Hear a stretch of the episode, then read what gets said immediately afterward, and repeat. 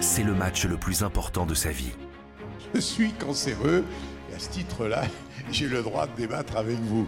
Comment Bernard Tapie affronte-t-il la maladie Finalement, il le tutoie son cancer. Il vit avec lui, c'est son ennemi. Il lui met les gants de boxe contre cette saloperie. Bernard est un homme de combat. Je pense qu'il peut aller au bout du miracle. Alors qu'il doit rembourser plusieurs dizaines de millions d'euros à l'État. Est-ce que vous êtes virtuellement ruiné Et monsieur ça, ça ne Tapie va pas vous regarder. Enquête sur les multiples visages d'un homme aussi admiré que controversé. Tapie, les matchs de sa vie.